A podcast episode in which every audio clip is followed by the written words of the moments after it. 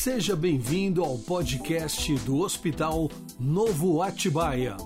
Toda semana, conteúdos inéditos e muita informação para você e sua família sobre saúde, qualidade de vida, medicina e bem-estar. Olá, ouvintes do podcast do Hospital Novo Atibaia, focando aqui educação em saúde. Trazemos, temos a honra de receber o Dr. Vinícius Ribeiro Leduc, com atuação em geriatria. O Dr. Vinícius é professor do Hospital Universitário São Francisco, Faculdade de Medicina, tem mestrado em Ciências da Saúde pela Faculdade de Ciências Médicas de Minas Gerais, CRM 202074. Hoje o nosso tema será abordar um pouco sobre queda em idosos. Seja bem-vindo, Dr. Vinícius. Olá, doutor André, é um prazer estar aqui hoje conversando com vocês, com nossos ouvintes. É sempre importante esclarecer essas questões relacionadas ao envelhecimento, principalmente quedas. E quedas em idosos. Vinícius, por que os idosos caem? Bom, antes de qualquer coisa, nós temos que definir o que é queda para a população, para os ouvintes, certo? Queda é quando uma pessoa cai ao solo ou a um nível inferior, às vezes, muitas vezes, na verdade, batendo com o corpo em algum outro objeto. O que, que isso quer dizer? Ah, se o paciente está sentado numa cadeira levanta, desequilibra e cai ao chão e vai ao chão, isso é considerado queda. Isso é importante ser valorizado. Se o paciente desequilibra, precisa colocar um apoio numa parede, num móvel, num conhecido, em outra pessoa, isso também precisa ser valorizado. E quedas não são normais no envelhecimento. Toda queda, todo episódio de queda precisa ser investigado, valorizado. Anualmente ocorrem em torno de 30 a 40% de queda nos indivíduos que vivem na sociedade e até 50% daqueles indivíduos que vivem em instituições de longa permanência, eles vão cair no ano. Interessante que nos Estados Unidos, quedas são a principal causa de morte acidental em idosos. Mas, voltando à pergunta inicial, por que os idosos caem? Porque a queda é o resultado de uma interação catastrófica entre um organismo com alterações sensoriais, visão, órgãos do equilíbrio, um processamento lentificado das informações desses órgãos periféricos e uma diminuição na capacidade de se adequar aos obstáculos, fatores intrínsecos, internos. E claro, nós temos os problemas ambientais, um ambiente pouco adequado ou uma situação que leva a um desequilíbrio dos fatores anteriores. Perfeito. Então, assim, alterações visuais, alterações de equilíbrio, aliadas ao envelhecimento, não é? Portanto, geram aí um, uma maior chance de cair, aí o ambiente inadequado também, como né, irregularidades de solo, etc., de calçadas e assim. Muito bem. Por que queda em idosos trazem mais impacto do que jovens e adultos, Vinícius? Normalmente, André, após uma queda pode acontecer uma fratura. Os indivíduos idosos, eles têm um risco maior de fratura. Com essa fratura, o idoso pode perder funcionalidade e qualidade de vida, aspectos que têm grande importância nessa faixa etária. Para você ter ideia, existem estudos que mostram que a cada semana que um paciente fica acamado, por qualquer que seja o motivo, ele perde tanto músculo quanto perderia em um ano. Ou seja, em uma semana acamado, sem acompanhamento específico, fisioterapia, tratamento é, adequado, ele faz aniversário, ele fica um ano mais velho. Puxa vida, a importância disso, né, gente? Então, o movimento é tudo aí. Quais as principais causas de queda, segundo o que nós temos hoje, Vinícius, no conhecimento médico, na literatura científica? Quem estuda queda ou por que os idosos caem, diz pra gente que caem por quê? Na verdade, tudo pode cair, tudo pode fazer cair. Já foram descritos mais de 400 causas e fatores de risco para quedas em idosos. E esses episódios de queda, eles tendem a ser multifatoriais. Ou seja, imagina 400 possibilidades diferentes interagindo entre si. Esse número é quase que inimaginável. Mas vamos lá, vamos citar algumas. Fraqueza muscular, que a gente pode avaliar da dificuldade do paciente, do indivíduo idoso, levantar da cadeira sozinho, aquele paciente que demora para levantar sozinho, que precisa do apoio na cadeira, ele tem um risco de queda maior, tá? Distúrbio de marcha é aquele paciente que tem dificuldade de caminhar, que caminha devagar, que caminha apoiando é, em objetos na parede, é, aqueles pacientes que têm um movimento de braço diminuído, é, pacientes com transtornos de humor, transtornos cognitivos. Por outro lado, doenças agudas, infecção do trato urinário, pneumonia, um problema de coração descompensado, infarto, porque não o paciente quando ele tem um infarto, ele vai ao chão. O paciente que tem um AVC, ele pode perder a consciência e ir ao chão. Também doenças crônicas, ah, um joanete, uma dor no joelho, uma doença de Parkinson, isso tudo pode estar relacionado à queda.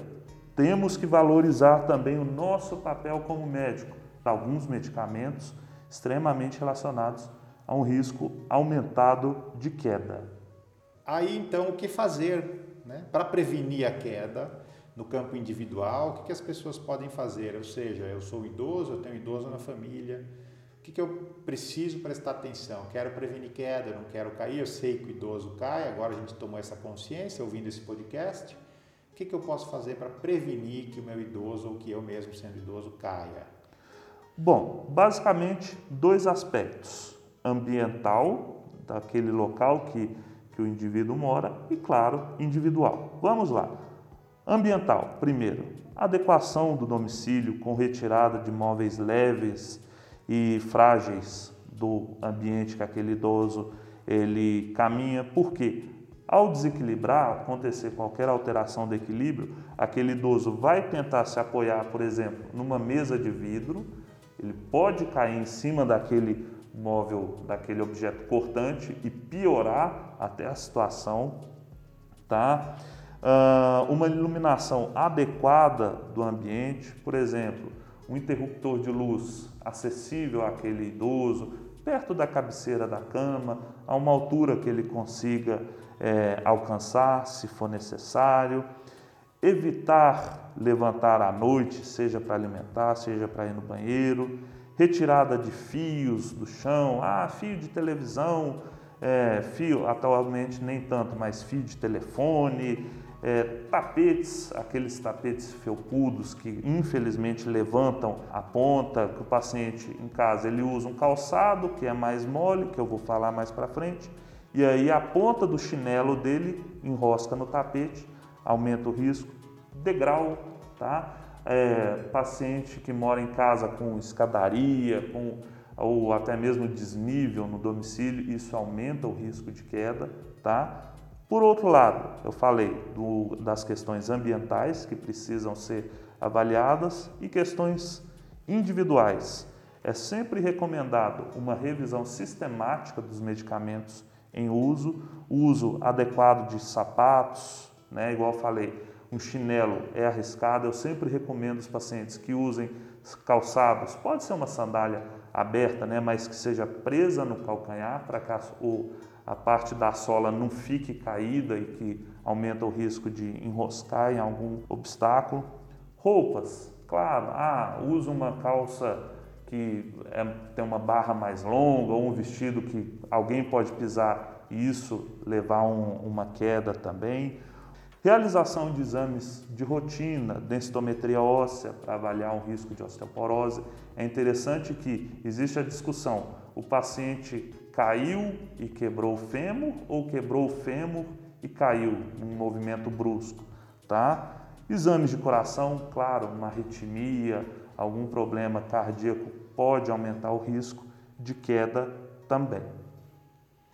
Excelente. Gosto de frisar aqui também, né? A gente vai falar sobre isso, eu vou te perguntar na sequência, né? Mas o uso de psicotrópicos está muito associado à queda. Eu queria que você comentasse sobre isso, né? A utilização de algum medicamento em especial pode provocar a queda? Eu já adianto aí que tem essa história do psicotrópico, mas eu queria dar a palavra a você, Vinícius. Certo. Na verdade, também antes disso, não vamos apontar dedos, digamos assim, né? Existem estudos que falam que o uso de mais de quatro medicamentos aumenta o risco de queda, seja quais medicamentos forem. Não estou falando que não é para usar um medicamento, um quinto remédio, se for indicado. Igual falei, precisa saber o que está fazendo, tá? A indicação, fazer a reavaliação sempre de rotina de todos os medicamentos que estão em uso, tá? Mas vamos lá. Os medicamentos mais envolvidos em queda são os antidepressivos, antipsicóticos, medicamentos para diabetes, como a própria insulina pelo risco de hipoglicemia, alguns relacionados ao coração, circulação, um beta-bloqueador, diurético, alguns medicamentos contra vertigem, o uso crônico desses medicamentos, alguns medicamentos contra vertigem, eles levam um quadro semelhante à doença de Parkinson, a uma rigidez muscular. E isso, claro, leva a uma dificuldade de marcha. Percebe que, eventualmente, quase tudo que a gente usa pode estar relacionado à queda? Lembra daqueles 400 fatores que eu falei anteriormente? Está aqui um exemplo. Pois bem, então vejam, o risco de queda acentua muito, acentua-se muito com a idade. Então, é muito importante que cada inserção de medicamentos novos, cada condição nova de saúde, seja analisada sobre o enfoque de risco e sobre o enfoque de risco de queda também. Né? Quero frisar aqui que, dentro da política de segurança do Hospital Novo Atibaia, uma das importantes políticas intra-hospitalares é a prevenção de queda. Né? Nos quais temos aplicação de escala definidas né, para risco de queda e toda ação necessária relativa à orientação do paciente e do seu acompanhante é, para a prevenção de queda intra-hospitalar. Né? Isso ganha características de dimensões ainda maiores porque os pacientes dentro do hospital eles estão com um adoecimento agudo, muitas vezes com piora, inclusive, do reflexo, da força muscular, enfim, da capacidade visual também. Né? Então, vamos lá. Passando um pouco sobre a visão, é importante a gente expandir um pouco a nossa consciência, né, Vinícius? Vamos expandir a visão um pouquinho para fora do ambiente de saúde. Na visão sua, quais ações públicas você sugeriria para aí os nossos gestores públicos, estamos em época de eleição, e para que as pessoas aí ativistas aí na sociedade possam lutar por? Certo, então vamos lá. Primeiro, eu acho que seria adequado colocar um profissional, seja médico, seja farmacêutico, em unidades básicas de saúde para reavaliação do uso dos medicamentos, tá? principalmente em idosos. Claro, seria perfeito se todo posto de saúde tivesse um farmacêutico clínico, mas a gente sabe que no Brasil isso é um pouco complicado. Mas seria bom, pelo menos nos idosos, esse risco do uso de muitos medicamentos. Além disso, eu acho que seria recomendado uma preparação dos espaços públicos para pessoas com deficiência, sejam idosos ou não, principalmente aqueles pacientes deficientes visuais, tá? E com a alteração da locomoção. Por exemplo, é muito arriscado para um paciente idoso sair numa rua esburacada, desnivelada, com obstáculos, como eu já tinha falado anteriormente, com uma iluminação ruim. Isso aumenta o risco de queda é, no ambiente externo. Além disso, é preciso disponibilizar áreas com atividades físicas coletivas para essa faixa etária. Por exemplo, Tai Chi Chuan, caminhadas, entre outras. Eu acho que prevenir é muito melhor que remediar, principalmente nessa faixa etária. Excelente. É, e dois tópicos aqui para encerrar, Vinícius. Primeiro, a relação de transtornos de memória, ou seja, demência com quedas, quem tem esquecimento ou já tem um diagnóstico de síndrome demencial cai mais, né? E depois, o que é síndrome pós-queda, que a gente sempre ouve falar. Eu queria que você esclarecesse isso para os nossos ouvintes. Certo. Relação de demência com queda. Eu sempre costumo conversar com os pacientes que vêm conversar comigo o seguinte: a demência, na verdade, é o estágio de diversas doenças, né, uma alteração cognitiva e na, na fase de demência o paciente ele vai esquecendo processos básicos. Por exemplo, esquece um familiar distante, esquece um familiar mais próximo, esquece de como se cuidar, esquece de como caminhar e, por fim, esquece de como se alimentar via oral sozinho. Então, pacientes com demência, seja puramente uma demência ou um estágio delirante, eles têm um risco também considerável de queda em qualquer que seja o ambiente, domiciliar ou hospitalar. E a segunda questão, síndrome pós-queda. Eu falo o seguinte, que gato escaldado tem medo de água fria. Aquela pessoa que caiu uma vez, ela morre de medo de cair de novo.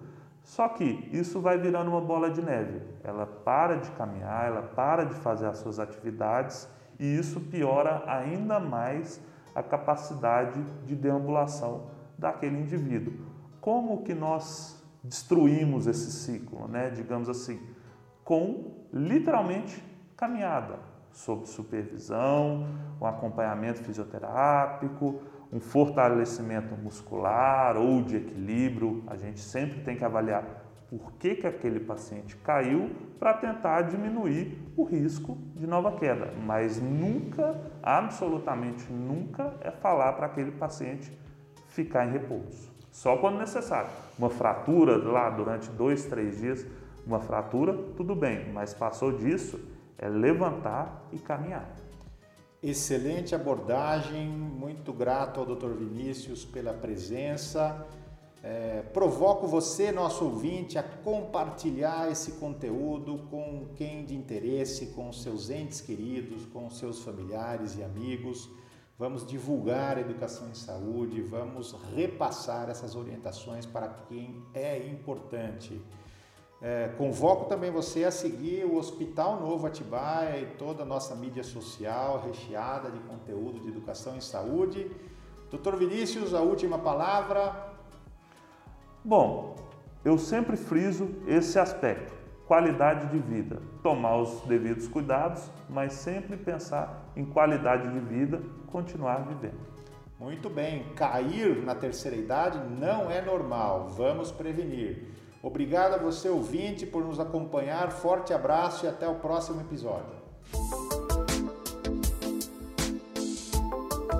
Para saber mais do Hospital Novo Atibaia, acesse o nosso Instagram, arroba Hospital Novo Atibaia. Time to take this submarine back up. Ugh, but it's tax season up there, Captain. You know, all that stressing over taxes isn't necessary with TaxAct. How did you get. April here to remind you that with TaxAct, you're guaranteed your maximum refund while filing for less. Beats being submerged for another month. Hey, Captain? To your stations. We're headed home. Guess I should probably close that window I opened. What? Kidding. Switch to TaxAct today and start for free. Restrictions apply. Price at filing subject to change. See taxact.com for guaranteed details.